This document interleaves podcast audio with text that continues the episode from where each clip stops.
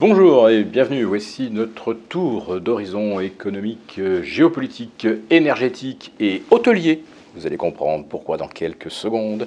Nous sommes le jeudi 7 septembre. Et pour comprendre comment tourne la pleine finance, c'est sur la bourse au quotidien et nulle part ailleurs. L'épisode du jour s'intitulera Les comptes des 1001 euros la nuit. J'ai hésité sur le titre. Je voulais mettre euh, Chère Coupe du Monde de rugby ou Chers Jeux Olympiques.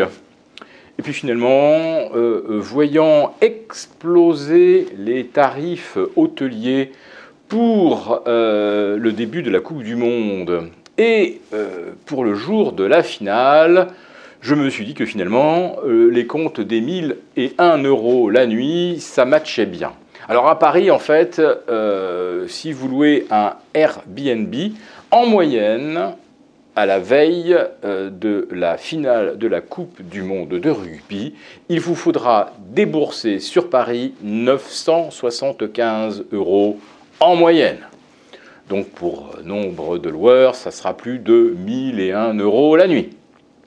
Donc vous connaissez déjà le vainqueur de la Coupe du Monde de rugby, c'est le loueur Airbnb et accessoirement également l'hôtelier. Tiens, les tarifs hôteliers, eh bien, euh, les hausses vont de 20% à 40%, par exemple à Nice ou à Nantes, où vont se euh, jouer euh, certains matchs de qualification.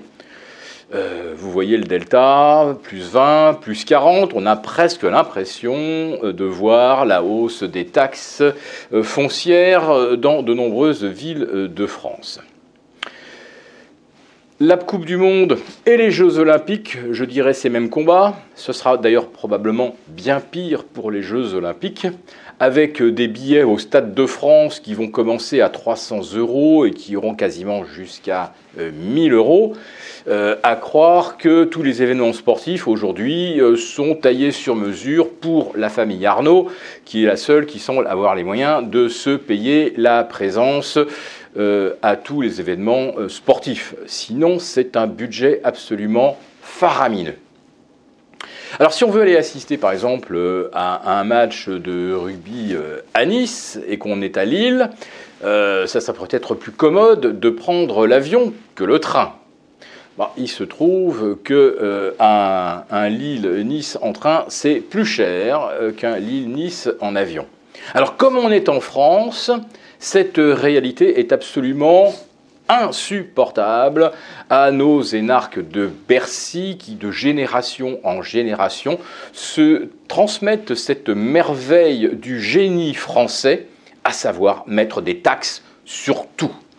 Donc si le train est trop cher, si le train est hors de prix, si les tarifs sont obscènes, je vous prends par exemple euh, un Paris-Bordeaux, tiens, si vous voulez réserver à la dernière minute, il vous en coûtera, si vous avez de la chance, 80 euros, euh, plus probablement 140.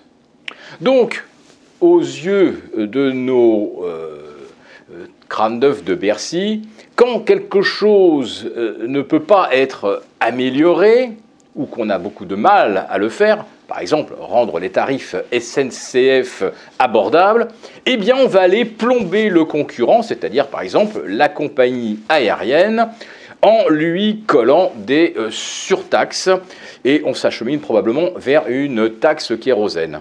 Alors jusqu'à présent, le kérosène n'était pas taxé.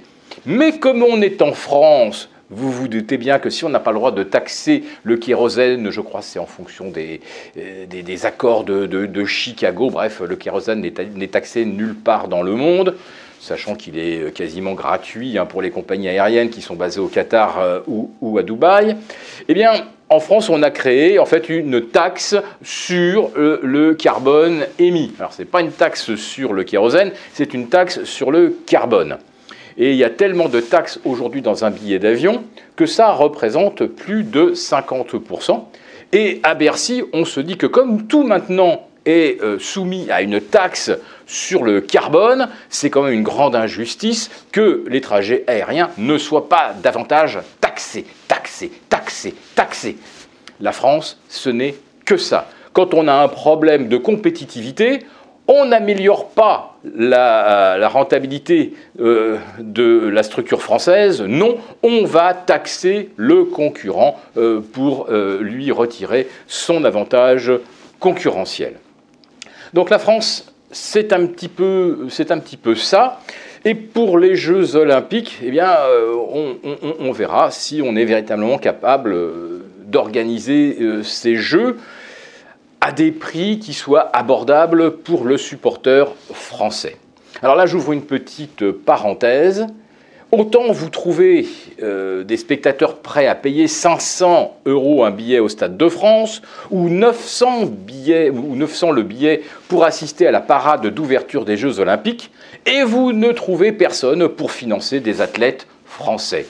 C'est quand même assez curieux. Là, vous avez des gens qui vont payer 1000 et 1 euro la nuit, 500 euros de billets, mais on n'a pas en France de budget pour financer les athlètes, à tel point d'ailleurs que pour les Jeux olympiques, nous ne sommes même pas sûrs que nous aurons un médaillé en athlétisme.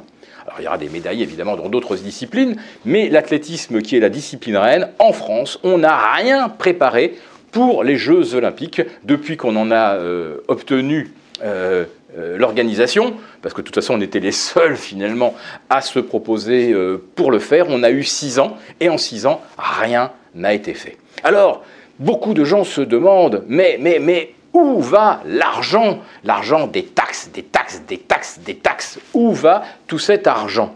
Eh bien, je vous donne une piste. Vous prenez un PV pour avoir roulé à 91 km/h au lieu de 90, il vous parvient sous les trois jours. Vous voulez faire refaire votre passeport ou votre carte d'identité, ça vous prendra trois mois. Et par exemple, pour constituer également un dossier pour euh, vendre ou acheter un appartement, avec tous les contrôles, les DPE, euh, euh, l'amiante, les parasites dans le bois, etc.